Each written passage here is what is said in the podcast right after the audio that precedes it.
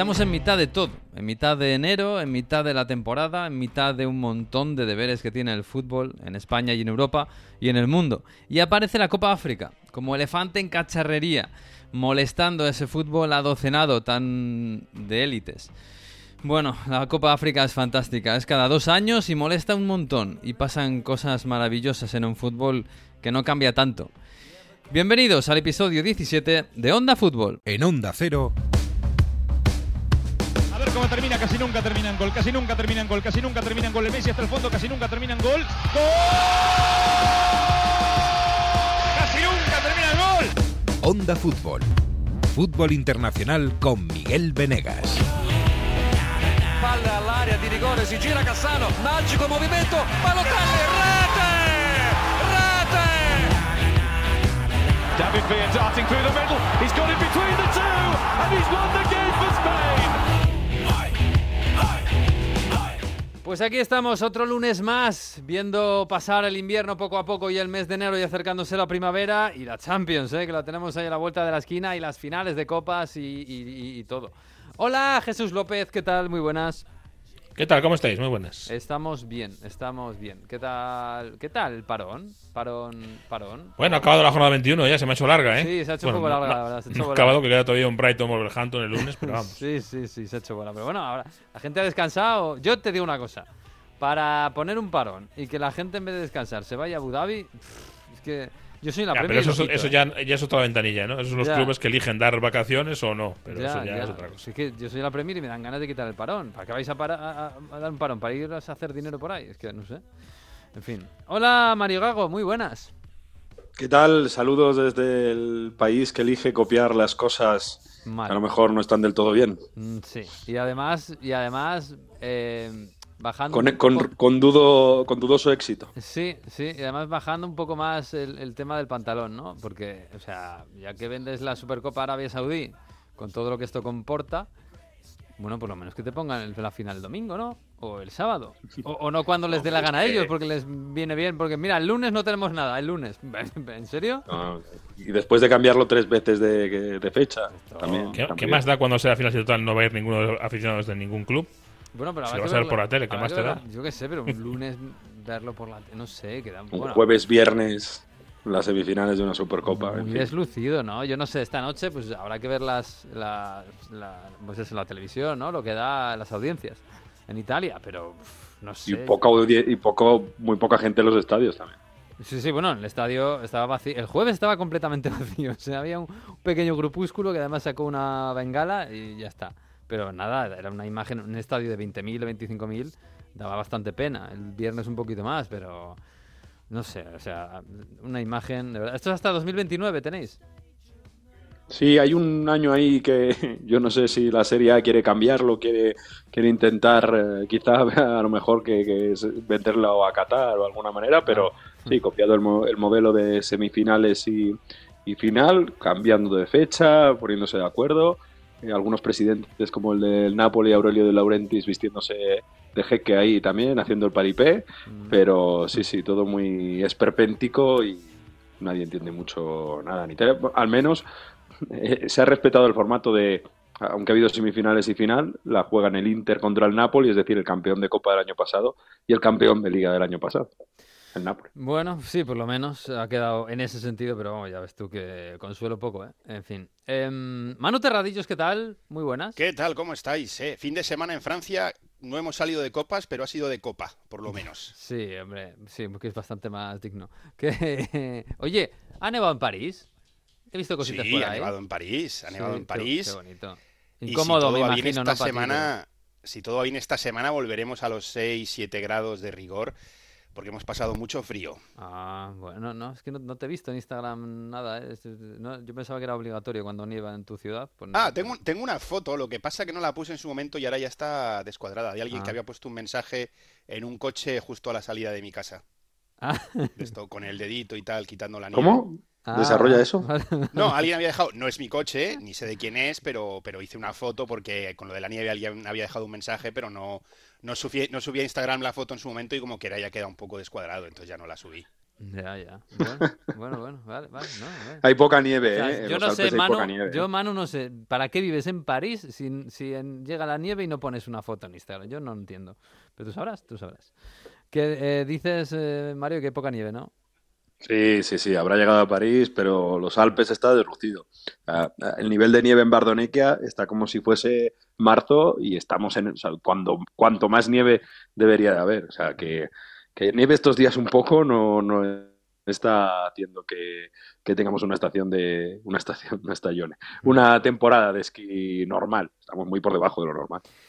Ya, y tiene pinta de que eso no se va a solucionar de cara al futuro, ¿eh? desgraciadamente, pero el planeta camina hacia ese sitio. Em, bueno, este fin de semana, ayer eh, tenemos que resolver el pata negra. Ayer ganó Diogo Jota, el pata negra, con una diferencia bastante grande, porque el segundo fue Weiser, el, carrilero del Werder Bremen. El sábado ganó Grimaldo, que está haciendo una temporada espectacular. Oye, ayer al hilo del, del Girona y de Dovic, porque la semana pasada elegimos a los mejores de cada una de vuestras ligas y a- incluso intentamos elegir al mejor de Europa en esta primera vuelta. Jugadores de revelación, porque parece que en España Dovic eh, ha resaltado absolutamente como jugador revelación, porque lo de Bellingham pu- puede ser una barbaridad, pero ya era una estrella. Eh, Mano, ahí en Francia quizás hay muchos candidatos porque siempre hay gente muy joven y tal, ¿no? Eh, no sé si eso os ocurre en vuestras ligas uno así a bote pronto. A mí sí. Eh, a ver, lo que pasa con esto es que uno tiende a olvidarse del PSG porque es el PSG, pero hay jugadores tanto en el PSG como fuera. Eh, luego subrayo al 100% lo que dices tú, son jugadores de los que estaré hablando yo y seguramente la próxima temporada esté hablando Jesús López de ellos, Hmm. porque tienen ese cartelito de me voy para, para Inglaterra. Pero bueno, te voy a decir dos, uno del PSG y otro que no. El del PSG lo conocemos todos, que es Warren Zaire-Emery, Sí. eh, 17 años, que ya se sabía que iba a ser bueno, que ya apuntaba, pero que está haciendo un temporadón y recordad, por ejemplo, la temporada pasada, eh, con, con Galtier no, jugaba tanto y, por ejemplo, yo recuerdo que, que jugó en la eliminatoria contra el Bayern de Múnich y el Bayern le pasó totalmente por encima, es decir, la mejora es absoluta, ha debutado con Francia, es titular indiscutible, para mí es el jugador revelación, aunque ya apuntaba. Y luego, pues eh, muy joven también, 18 años, eh, pues quizá menos conocido Lenny Jogo, ¿no? Ese, Mm. ese central del Lille, que bueno, es de momento internacional sub-21 y que a buen seguro pues acabará jugando en Inglaterra la próxima temporada o en París, que también está el París detrás de él y es un, un central espectacular. Mm. La verdad es que Francia es una fábrica de centrales eh, brutal ¿eh? en- para, para el fut- las grandes ligas europeas.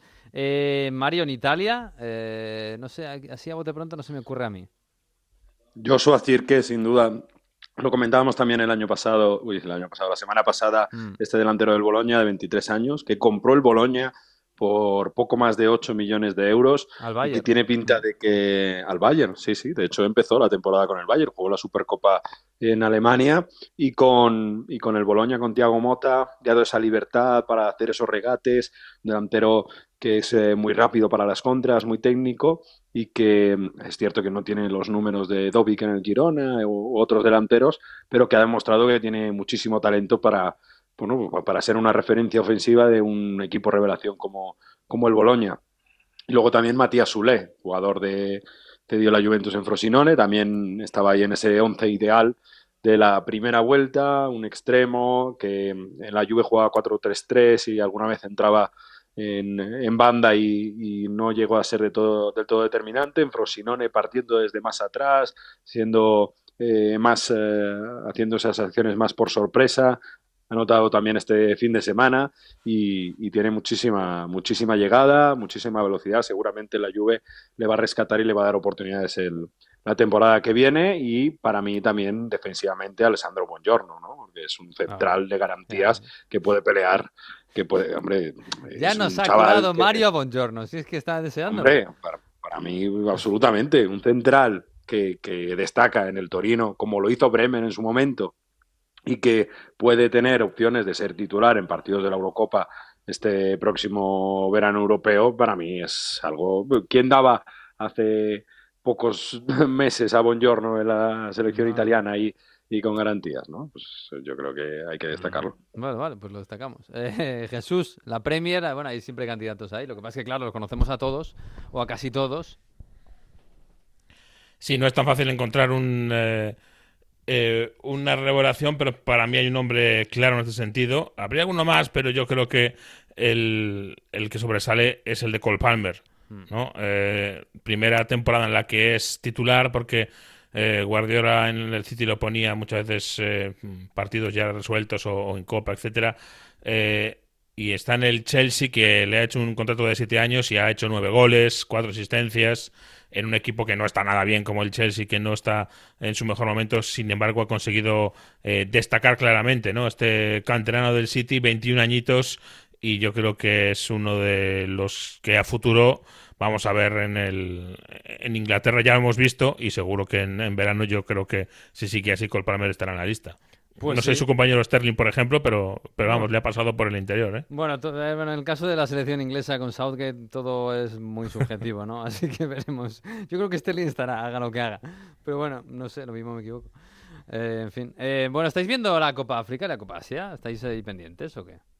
A medias. Ah, pues, pues mira, cri. mira que a Francia os veo poco enchufados, ¿eh? O sea, ¿os estáis perdiendo a Cabo Verde, os estáis perdiendo los partidos de Palestina, estáis perdiendo una- unas cosas fantásticas. ¿eh? A, Ma- a Marruecos un poco, que desilusión ese empate sí. esta jornada. Sí Bueno, bueno, pero empezó muy bien y ha jugado bastante bien. Bueno, bueno, no sé. el- Hombre, el- no, hay, hay grandes que lo están pasando un poco mal. Costa de Marfil no Camerún. lo, no lo tiene claro, Argelia tampoco. Sí, sí, sí. El que peor lo está pasando es, es Klopp, ¿eh? En la Copa de África. Eso seguro, sí. Está súper. Está, está sufriendo muchísimo. Sí, como todo, como cada dos años. Le encanta a Klopp que esto de la Copa África sea cada dos años. Le encanta, le encanta. Bueno, a quien, a quien de verdad le encanta la Copa África es a nuestro compañero de fútbol con karma, eh, Víctor Romero, compañero de marca, compañero también en, en el YouTube de Mundo Maldini, y que se marcha para allá y que está, bueno, ahora mismo está disfrutando como un marrano en un charco. Hola Víctor Romero, ¿qué tal? Muy buenas. ¿Qué tal chicos? ¿Cómo estáis? Pues muy bien, no sé si, si tan bien como tú. ¿Dónde estás? ¿Dónde vas ahora? ¿Dónde viajas? Bueno, pues me pillas eh, prácticamente a punto de subir al, al avión rumbo a Costa de Marfil, Oh. eh, rumbo a esta última jornada fase de grupos de la Copa Africana, Mm. de la CAN, y ya me quedo para todas las eliminatorias y todo lo que nos del torneo africano. Oh, qué bien, qué maravilla, madre mía. ¿Qué, qué, qué, qué te esperas encontrar allí? Más, ahora vamos a lo futbolístico, pero ¿qué, qué, qué experiencia? Porque no has estado en Costa de Marfil nunca, me imagino. Pues, eh, a ver, es que esa es siempre la incertidumbre que rodea un poco estos viajes, ¿no? O sea, voy totalmente solo, sin nadie allí, o sea, sin ni un contacto allí, realmente. Y entonces, ¿qué me espero encontrar? Pues es que no tengo ni idea. O sea, por mucho que te pueda decir, es que no tengo ni idea. Voy a la prácticamente nada absoluta, sé el hotel al que tengo que ir y pues eh, poco más. Mañana voy a tener que ir a pelearme por la, a por la acreditación Y ya veremos, porque, en fin, eh, voy un poco ahí al vacío, totalmente, un salto al vacío, uno más. Oye, eh, a ti cuando te dicen que hay una la Copa África que se va a jugar eh, al final en, entre enero y febrero de 2024 y la Copa Asia que de repente también la ponen exactamente las mismas fechas, ¿a ti esto te, te hace una faena o te, te- o te pone más todavía? Dices, qué maravilla, qué mes me voy a pegar, voy a despedirme de, todo, de toda mi gente y ¿Cómo, cómo lo llevas? A ver, es un poco faena, porque al final te gusta vivir los torneos plenamente, pero pasa cada cuatro años, eh, como la Copa África es cada dos y la mm, asiática cada cuatro, eh, pues eh, cada cuatro años se solapan. Entonces, a ver, pues es una, yo qué sé, para mí es un mes fantástico, o sea, es un mes, no sé cómo describirlo, o sea, ha habido jornadas de tres partidos en África, tres partidos en Asia, Mm. algunos solapándose y, mm, no sé, evidentemente los clubes de la élite no están muy contentos con esto, pero eh, yo estoy, vamos, eh, disfrutándolo a tope y más ahora que voy a poder vivir eh, una Copa África, porque en Asia ya estuve en el Ujú. 19, así que ahora voy a hacer otro check profesional también. Joder, es- es. A mí estos dos torneos me parecen alucinantes. Bueno, ya simplemente ver en la situación en la que estamos a Palestina jugar un trofeo continental ya me parecía Sí. alucinante, o al Líbano, ya me parecía alucinante, una cosa increíble. Eh, pero claro, estos días, estos, la Copa África siempre nos pasa esto. Hablamos con jugadores que están por aquí en la segunda ref, en, en equipos rarísimos, y que, le, y que le ganan a los Nigeria, a Costa de Marfil. Fíjate, ahora eh, Guinea Ecuatorial va a jugar contra Costa de Marfil y le tiene contra las cuerdas. Esto, jugadores de, de jugadores muy modestos contra superestrellas de, de Europa. Sí. Esto solo pasa en, en estos torneos. Ya no pasa en ningún otro sitio, ¿no? No, no, no, que va. Además, eh, piensa que para estos futbolistas, el caso, por ejemplo, de Emilio Onsue, que es el más claro con el hat-trick el otro día, Mm. eh, a Guinea-Bissau, eh, es el claro momento de un futbolista que, bueno, que estuvo en primera, tuvo su trayectoria, ahora está un poco alejado de los focos en el Intercity, pero claro, de repente llega, marca el primer hat-trick en la Copa África desde 2008 Desde Drogba. y, tú fíjate si ha- claro, tú fíjate si han pasado futbolistas por ahí, por Sí, la Copa sí. África. Y ha tenido que ser Emilio Onsue el que marque el primer hat-trick desde 2008. Y ostras, pues de repente todos los focos giran hacia él, empiezas a revisar la alineación y te encuentras, pues eso, eh, jugadores, incluso hay porteros. El otro día me decían que hay un portero suplente que juega en la preferente valenciana. Yo ahora no, no recuerdo cuál era la, la selección. Mm. Había otro jugador de otra selección que juega en el Villena, también ahí por, Sí. por las regionales valencianas. y de En Burkina Faso final, hay un jugador del, del Racing Rioja que también está en tercera ref, ¿eh? Tercera ref. Sí, sí, sí, es que es una barbaridad. Y al final, oye, estos torneos son élite. O sea, estos torneos es el mayor torneo que hay en África y equivalente a la Eurocopa, evidentemente. Así que para toda, para todos estos futbolistas es de repente de un día para otro estar un poco ahí eh, bregando en el, en el fútbol de barro, por llamarlo de alguna manera, y de repente encontrarse de un día para otro siendo una estrella nacional, porque esa es otra. La pasión con la que vive la afición africana eh, a su selección es una cosa de locos. O sea, es una cosa demencial. Eh, el otro día que quería hablar con, con Emilio, bueno, ya eh, a ver si lo veo por allí, pero me decía, a ver, es que te quiero atender, pero es que el presidente nos tiene ahora una llamada después del partido del otro día porque es que somos el orgullo de la nación y entonces el presidente quiere hablar con nosotros.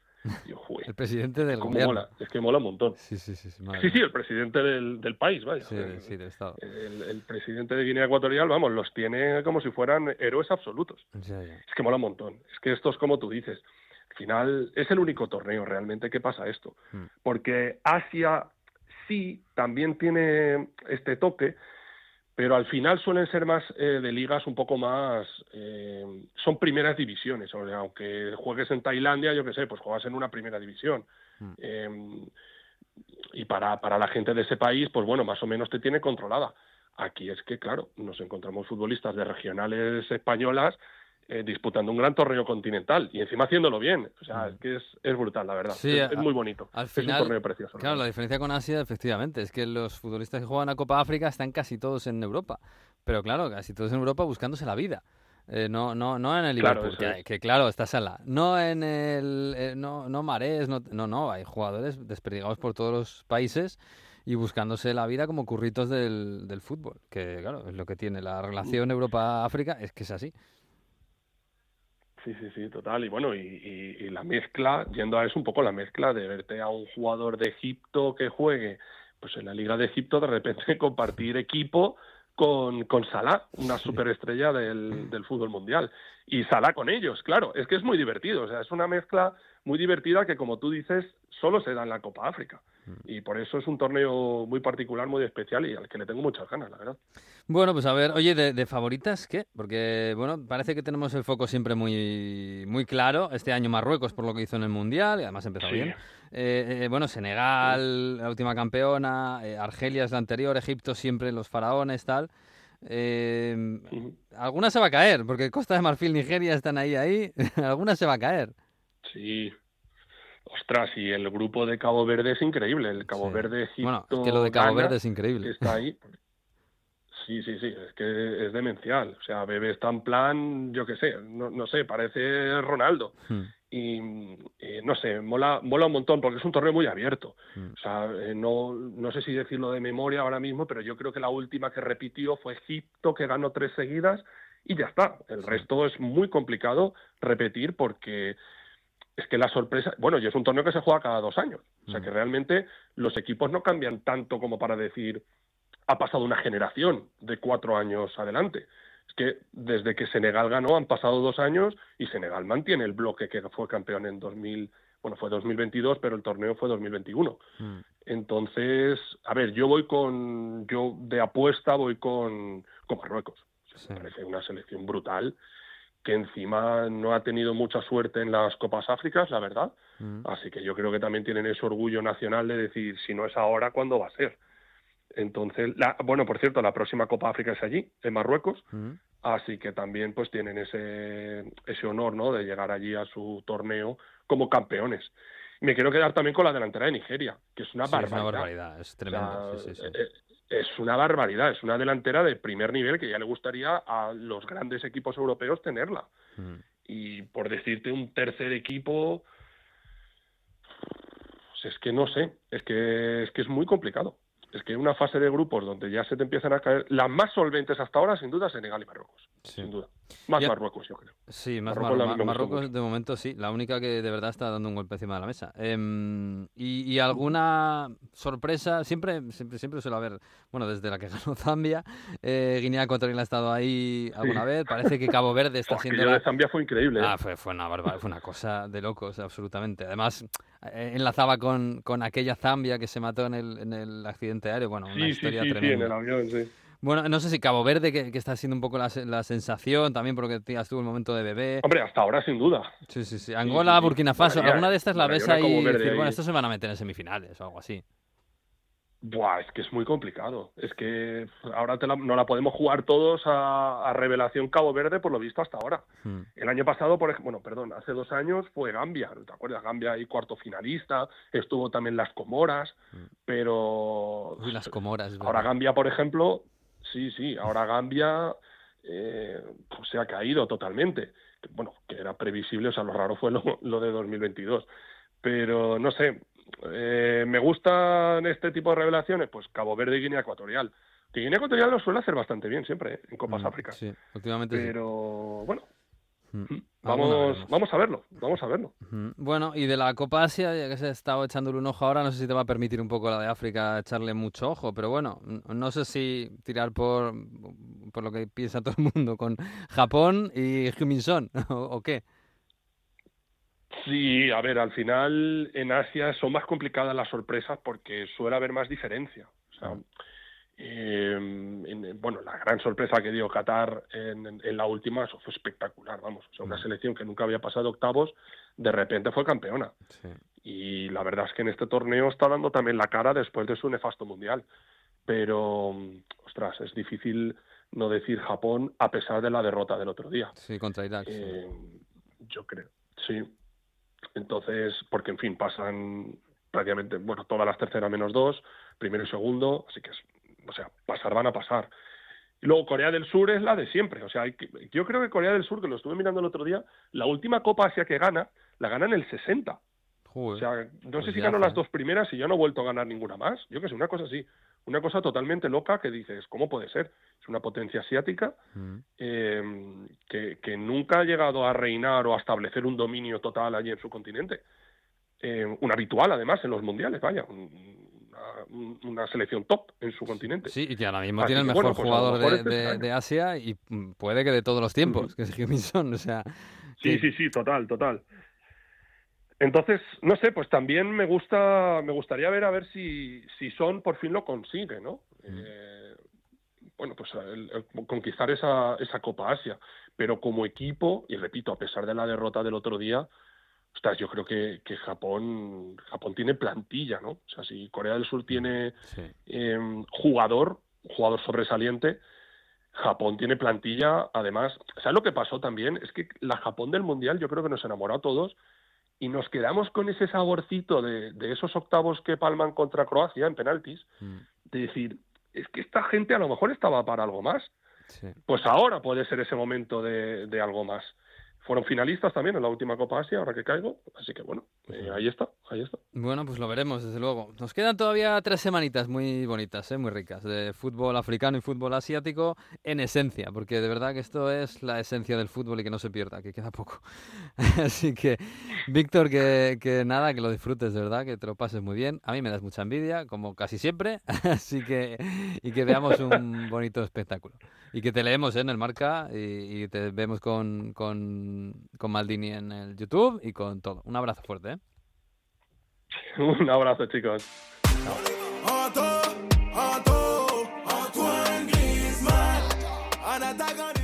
Bueno, pues sí, la Copa África, fíjate, se afecta mucho, sobre todo a Francia, ¿eh, Manu? Que hay un montón de, equi- eh, un montón de equipos que se, que se quedan, que no, no- vamos, no, no en, en cuadro, pero con un montón de jugadores fuera, equipos modestos, equipos de todos hay- los niveles. Más de medio centenar, yo creo que rozan los 60 de la Liga. Hay una veintena de, de la segunda división. Mm. Y la última vez que lo miré, creo que eran cuatro de la Nacional 1, de lo de la Nacional, que es la tercera categoría. Para, para que os hagáis una idea. Más de 70 jugadores o, ma- o más de 80 jugadores eh, se van Mm. en las tres principales categorías. Bueno, pues este fin de semana habéis tenido Copa. Y bueno, más allá de lo del París, que ganó eh, en Orleans, bueno, queda bonito, ¿no? Esto de Orleans y la Catedral y Juana de Arco y tal, pero bueno, que tampoco el París era un partido para echarle mucho, mucho ojo. Eh, no sé, ¿qué, qué te quedas? Están eliminados los dos finalistas del año pasado, ¿no? Como, como anécdota más o menos lo que ha quedado. Sí, lo, yo creo que lo más destacable ha sido sobre todo la del Toulouse, Mm. que es el gran campeón, que ha, que ha perdido contra el One, que es un equipo de Nacional 1, Mm. que, bueno, pues eh, fue una locura de partido, empataron a tres y luego en la tanda de penaltis se fueron nada menos que hasta los 12 penaltis y ahí falló el, el chileno Gaby Suazo, el, el que era su duodécimo y después pues marcó el marcó el One. También se ha quedado fuera el Stade de, de Reims, el equipo de, de Will Steele, que perdía el domingo igualmente en los penaltis y como decías tú, pues el otro finalista, el Nantes, que perdió contra el Laval. Bueno, pues eh, se está viendo ya un poco lo que es la Copa, ¿no? A mí me encanta este formato de que sea a partido único. Y no sé por qué en Francia, además, eh, parece que hay como sitio para más sorpresa. No sé si es porque igual hay menos nivel en lo que es la zona media para abajo de la Liga 1 de lo que puede ser en otras, en otras competiciones, pero bueno, a mí me gusta, a mí me Sí. gusta. Oye, el Lille sufrió mucho para eliminar a un equipo de cuarta división, que es un equipo muy, muy histórico, que es el Racing, bueno, el Racing Club France, ¿no? Que es el Racing de París de toda la vida, iba a decir, pero bueno, hay mucha gente que no lo conocerá, pero es un equipo que fue campeón de liga en Francia hace mucho tiempo, que es un equipo, bueno, que ahora está muy bajo y es casi semiprofesional, pero es un equipo con mucha historia. Sí, es un equipo que tiene más de 100 años. ¿eh? Se, se fundó en los años 90, pero, pero del siglo XIX, 1896, y aguantó, aguantó contra, contra el Lille, pero acabaron perdiendo 0-1. Como dices tú, es un equipo eh, que está en la Nacional 2, que es la cuarta categoría, y es un equipo que creo que ha ganado 5, 6, 6 copas, me parece que ha ganado, y una, una, una- un campeonato de primera división, todo eso allá por los años 50 y que Jean-Luc Lagarde, que es eh, bueno, pues uno de los millonarios franceses, lo compró en su momento y fue el primer gran club de, de París en cuanto a dinero. Eh, algunos jugadores seguro que os suenan. Francesco, ¿os suena? Hoy sí. Jugó Litvarsky, jugador alemán. Eh, sí, también. También suena un poquito menos, también estuvo en los años 80 y este sí que os suena a todos, que es Luis Fernández, ¿no? Eh, Hispano-francés, ex entrenador del Atleti de Bilbao, también pasó por, por este club que, que tuvo un intento en los años 80 de ser un grande y que, bueno, pues las cosas no, no funcionaron. El, el dueño pues dejó de meter dinero porque no iba eso bien y ahora pues se ha convertido en un club eh, amateur que juega en la cuarta categoría, en la Nacional 2, pero, pero que tiene un pasado, bueno, pues, pues eso, que tiene más de 100 años el club. Y lo que es el, el club de fútbol y lo que es el, el club en sí, que empezó siendo un club de atletismo, creo que tiene 10 años más, para que os hagáis una idea. Pues sí, un equipo del siglo XIX, que eso ya da, da- da mucho pedigrí, desde luego. Bueno, pues sí, esta es la Copa, que la próxima semana, bueno, pues volverá a la Liga, la Liga AN, y con muchos menos jugadores de lo habitual, porque muchos están en la Copa de África. En Oye, fin, te- tenemos solo por terminar, eh, ya, ya ha sido el sorteo, que fue, en- fue prácticamente el domingo por la tarde, y tenemos partidazo en octavos que va a ser el, el PSG contra el Brest, que Hombre. es el equipo revelación de la temporada, que es cuarto. Mm. Así que vamos a tener un partidazo, creo que es el 7-8 de febrero cuando se juega. Qué bonito, que me gusta a mí la Copa francesa, sí señor. Y me gusta la Premier, ¿eh? Vamos, a, vamos para allá. London's burning!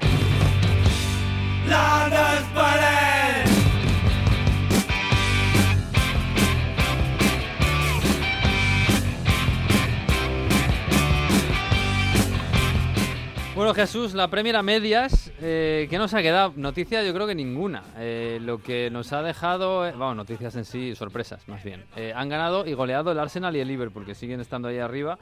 Lo del Liverpool a mí me sorprende mucho. la contundencia del, resultado quizás es demasiada contra el Bournemouth, Pero, sobre todo me, me sorprende mucho que estén compitiendo también sin Salah, sin el medio campo casi al completo, sin Alexander Arnold, eh, con chavales, me, me parece Sin un equipazo, y ¿eh? sin y sin el otro lateral tampoco, Sí. sin laterales, Sí, digamos. sí. Es verdad que la lista de, de bajas es, es larga. Una lista de lesionados a la que se ha sumado el propio Mohamed Salah, que se ha lesionado en, eh, en la Copa de África con Egipto, que se vuelve, ha anunciado Klopp para Liverpool para hacer allí la recuperación. Y ha dicho Klopp con la boca pequeña que bueno, que si recuperase antes de que se acabe la Copa de África, pues que a lo mejor se lo mandan de vuelta. Pero con la boca pequeña, por si acaso.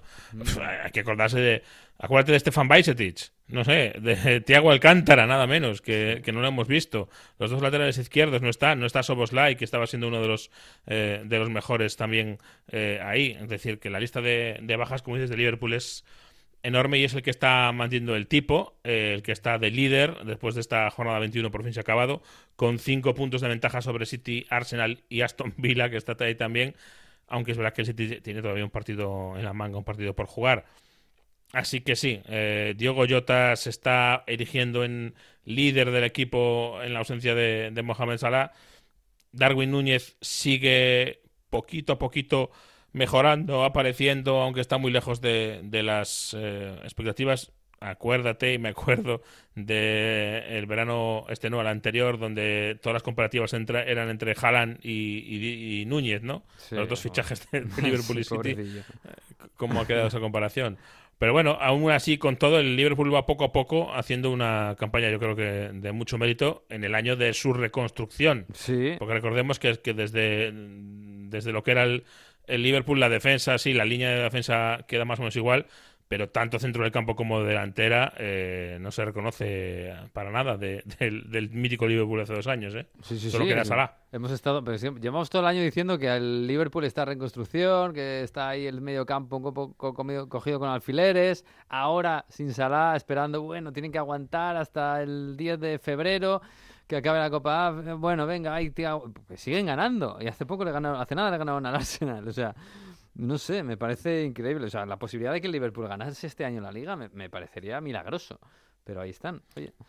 mm, Sí, y, y bueno, eh, por cierto, eh, en cuanto al Arsenal, eh, por lo menos la nota positiva de que en, en Liga no ganaban desde el 17 de diciembre Mm. y lo han vuelto a hacer. Aunque sea el Crystal Palace, que es un equipo no exactamente de abajo, pero vamos, no, no lo más brillante, pero bueno, han ganado el Crystal Palace, tienen eh, la próxima jornada al, Nottingham Forest, que es otro equipo de abajo que se le podría meter mano, y, y ya fi- para febrero les queda nada menos que de nuevo otra vez jugar con el Liverpool. Así que, bueno, pues eh, ahí puede estar eh, lo interesante del próximo mes en el Arsenal. Bueno, pues lo veremos. Oye, do- dos eh, preguntas mm, rápidas. Eh, una, ¿van a, ¿van a sancionar otra vez al Everton y van a sancionar al Nottingham Forest?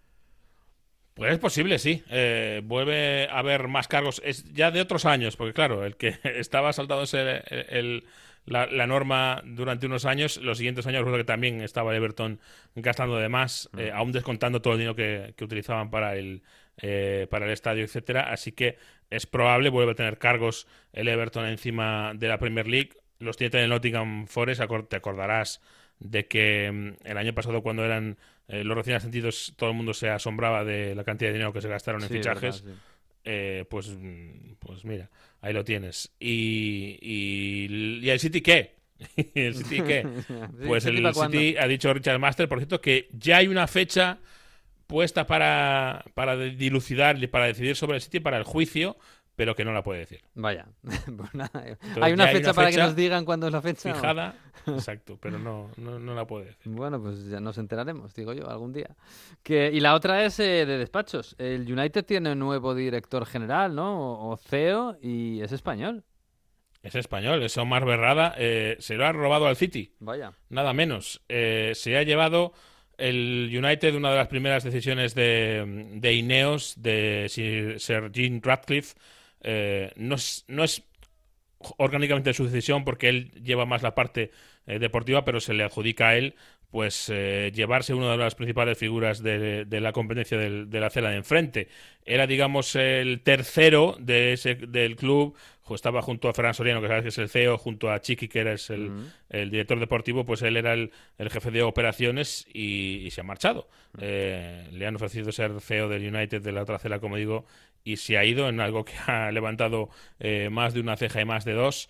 Eh, decían algunos que podía ser el, el siguiente, el, sucesor de Ferran Soriano, si este en algún momento dejaba el cargo, pues ya no lo va a ser.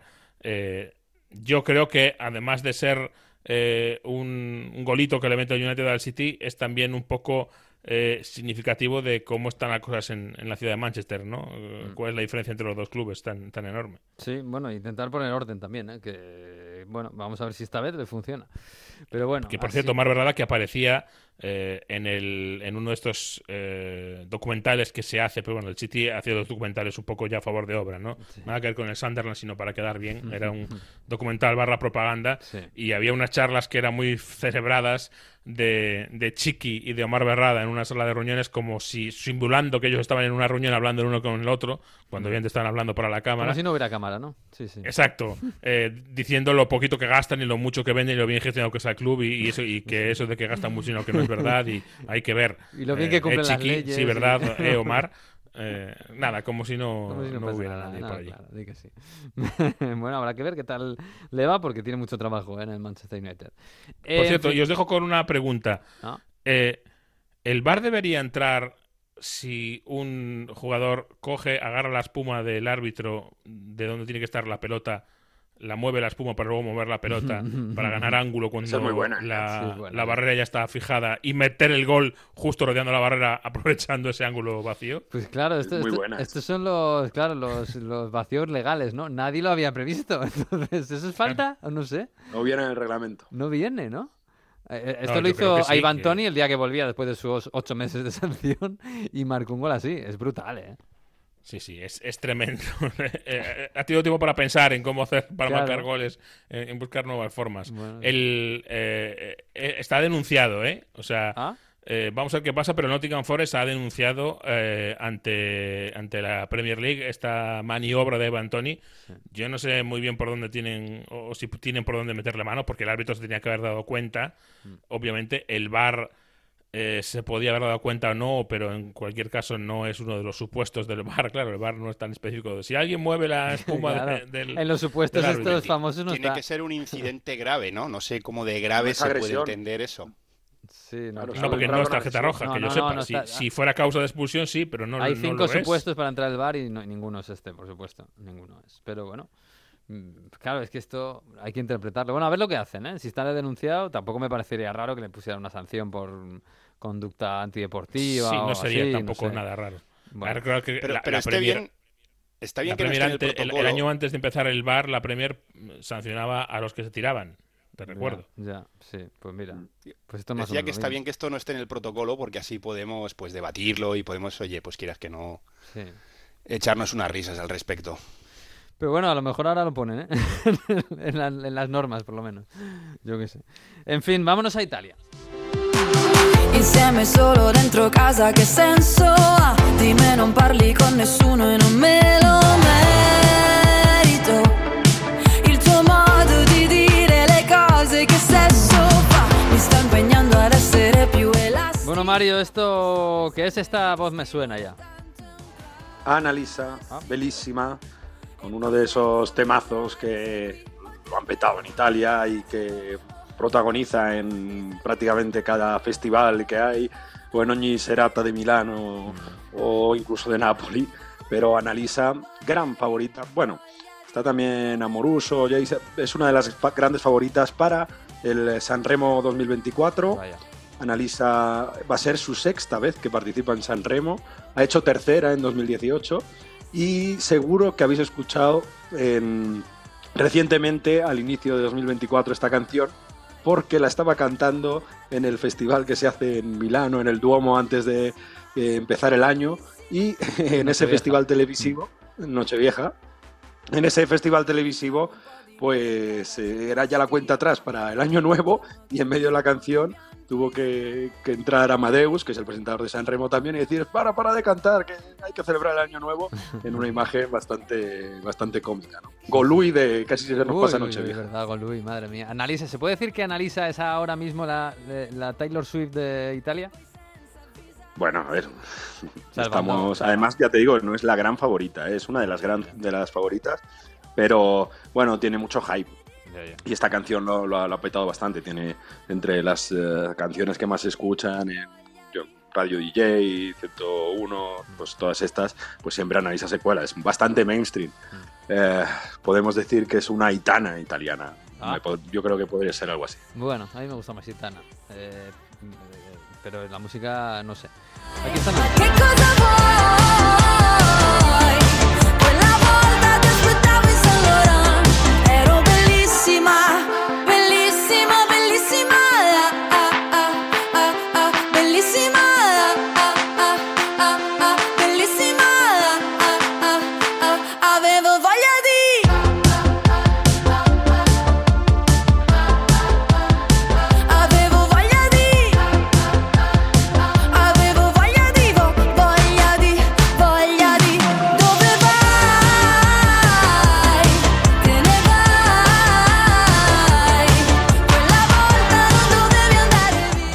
De Italia, que, que- que- Bueno, yo ahora mismo miro la clasificación, Mario, y yo no habría... ¿Quién está primero? No habría apostado ni un euro ni, ni, ni un centavo por ver a quién está líder ahora mismo. ¿Pero qué es esto? La Juve. Y, bueno, y goleando. ¿pero esto Salutate la capolista.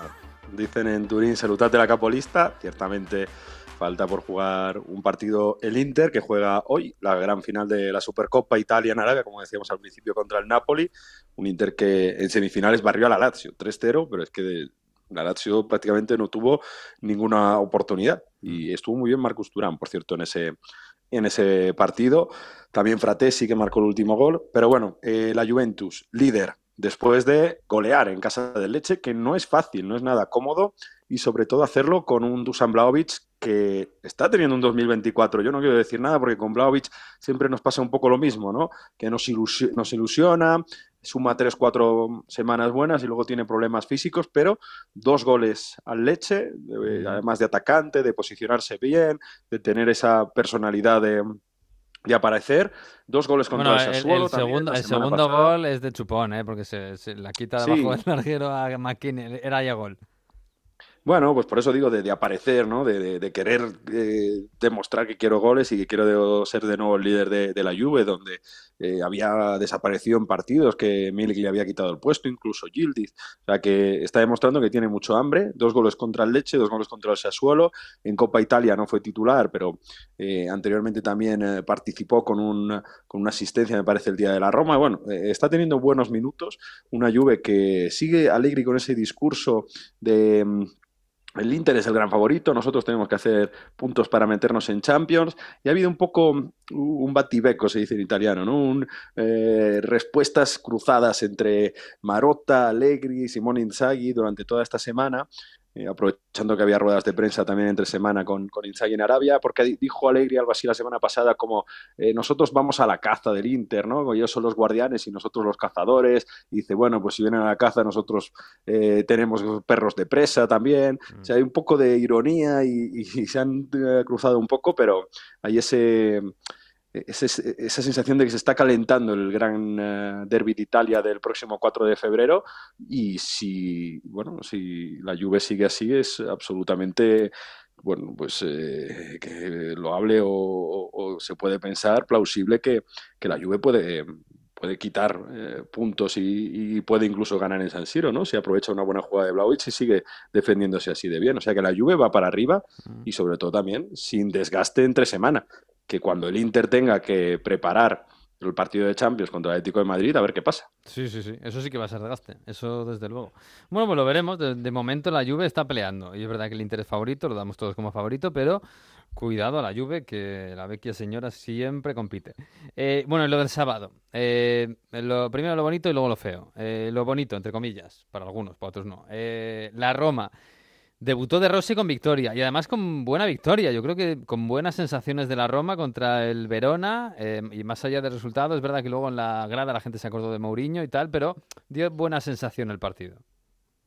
Había una sensación como que querían demostrar los futbolistas, ¿no? Que, querían salir de un periodo muy negativo, de caer eliminados en Copa la, semana pasada contra la Lazio, perder claramente contra el Milan, aunque, bueno, hubo episodios en los que les podía haber favorecido, ¿no? Pero como que se, se quitaron el corsé los jugadores de la Roma, fíjate de Rossi, que es un exjugador, ex capitano, siempre a, la sombra de Totti, pero queridísimo en Roma, como que no tenía una, experiencia de entrenador. De hecho, ha sido solo entrenador en la SPAL y no le fue nada bien. Entonces era como, bueno, a ver, eh, viene este tipo que sí, es una bandera de la ciudad, todo lo que representa, todo lo que ha sido la Roma, pero de entrenador tiene cero experiencia. Y parece que les ha dado bastante libertad a los futbolistas. Sí que es verdad que ha cambiado el módulo con cuatro defensas, con uh, bueno, Dybala y, el Sarawi tomando protagonismo de detrás de Lukaku, pero hay que ver, ¿no? Hay que ver contra un rival quizá más organizado, donde la Roma se le puede exigir más jugando al fútbol, pero sí que es verdad como que tuvo minutos de, menos encorsetamiento en el, tema del, módulo táctico. Y sobre todo, bueno, le cantaron muchísimo, le saludaron en la curva. Con Mourinho había muchísima comunidad entre, eh, entre afición de la Roma y, y el entrenador luso, esas pancartas que hubo, le fueron a saludar a Trigoria el día que le despidieron, pero también, bueno, pues hubo un caluroso recibimiento a De Rossi y así lo decía después del partido el ex capitano Didier. Da una parte grandissima emozione, dall'altra grande tensione perché ho, ho, un, ho, un, lavoro da fare, quindi eh, insomma, ho cercato di conciliare le due cose e soprattutto di ringraziare la gente a fine partita perché insomma, li ho sentiti che mi hanno anche, anche chiamato durante la partita, quindi io no podría ser più contento. Lo cierto es que la Roma todavía, Miguel, tiene Europa League ahí contra el Feyenoord otra vez, otra vez Roma Feyenoord, y luego, pues bueno, la Champions League tampoco, la zona Champions, con rivales fallando, pues tampoco está tan tan lejos. No, ahora mismo lo tienen a dos puntos, ¿eh? Es verdad que con un partido más, pero es que está muy apretado todo arriba. La verdad es que está bonito. Incluso en Nápoles, si se pusieran las pilas, llegaría. Pero bueno, eso todavía queda mucho. Em, y lo feo, eh, feísimo, bueno, es lo de Udine, eh, que lo hemos visto yo creo que ya todos en la tele, hemos escuchado a Mañán, eh, creo que estamos todos de acuerdo, obviamente, en que esto es una vergüenza que siga pasando en el siglo XXI y en el 2024. Pero, claro, la pregunta es si va a pasar algo, Mario, porque ha salido hasta la FIFA Infantino pidiendo que se sancione a, a los clubes. No sé si en Italia, que se necesita, va a cambiar algo después de esto. El día de ayer además fue particular porque hubo muchísimas reacciones, como dices. Yo creo que eh, en los que hayan seguido el fin de semana Radio Estadio y, por la noche también tuvimos a, escuchamos a Mañana en Caliente en, después del estadio, en el estadio, y, pero bueno, para el que no haya escuchado, yo creo que es bueno recoger las declaraciones en italiano del, portero francés del Milan y ahora lo comentamos. Han hecho sonidos de mono. No es la primera vez que me pasa a mí y a otros jugadores. Para que lo entienda el árbitro y todos, tenemos que reaccionar así y hacer una declaración a la policía. No, de verdad que no quería jugar. He dicho a todos que no quería jugar más.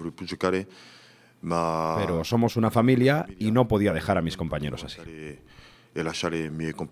Lo quiero rescatar porque aquí dice, obviamente, que le, llaman simia, que le llaman mono, y, él dice, no, em, eh, yo no quería jugar en ese momento, ¿no? No, no quería salir a jugar, pero somos una familia en Milán y mis compañeros me necesitaban.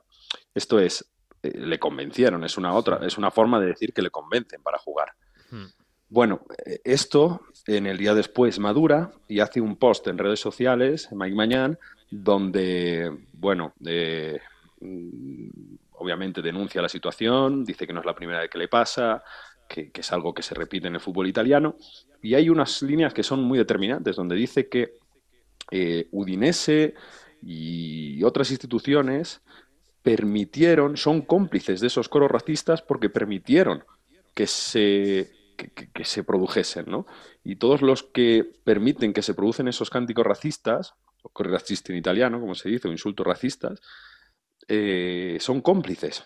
Esto hace pensar que, bueno, Mike Mañan seguramente quiere tomar más, le gustaría que fuese más eh, castigado, ¿no? Mm. Y aunque hay un protocolo de la Serie A que dice que la primera vez que se escuchan los cánticos racistas se tiene que decir por megafonía, es muy parecido creo que al, que al protocolo español. y después, eh, incluso parar el partido, Aquí pasa una cosa, el partido solo se para porque mañana decide que se para y se quita los guantes y se quiere ir. El árbitro Maresca no quiso parar el partido, ¿no? O sea, mm. tuvo que ser el propio mañana y es un poco también lo que denuncia el, el, guardameta, el guardameta francés.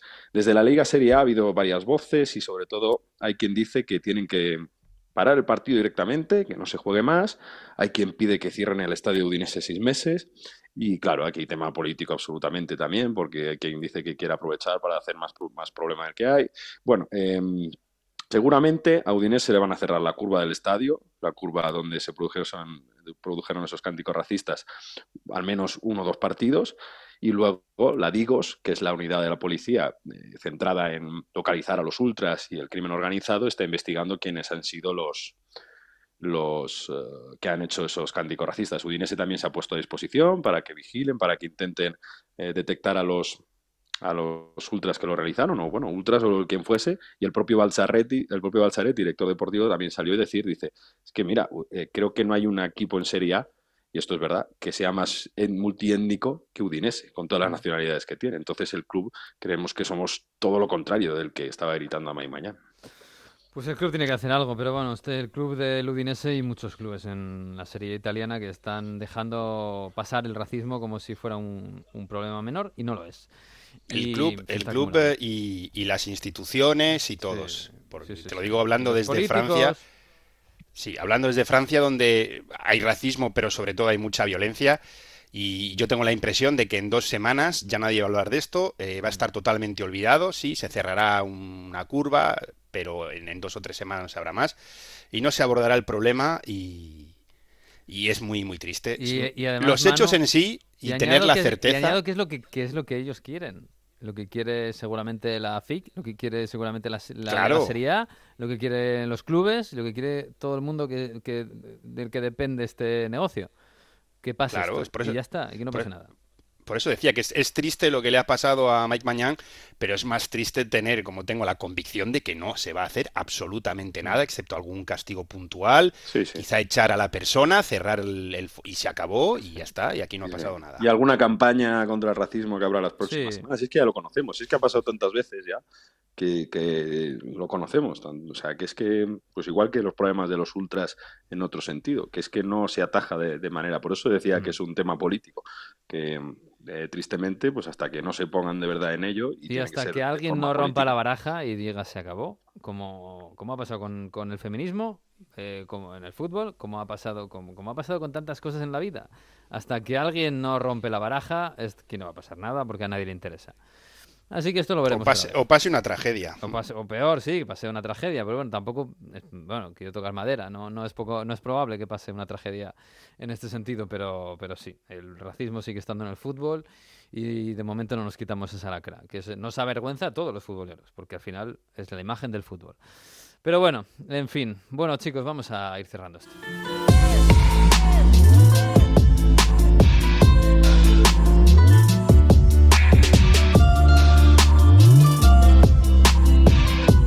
Pues nada, cerramos la, semana. Esta semana no sé qué hacéis, porque tampoco, bueno, Mario tiene esta noche la Supercopa, pero luego ya esto está descansando, ¿eh? eh no sé, eh, eh, Jesús tiene la... finales, ¿eh? En Inglaterra. Sí, sí, tú, claro, vosotros no descansáis nunca, pero vamos, en, Inglaterra tenemos las semis de la Copa de la Liga, ¿no? Ya queda esto para la final.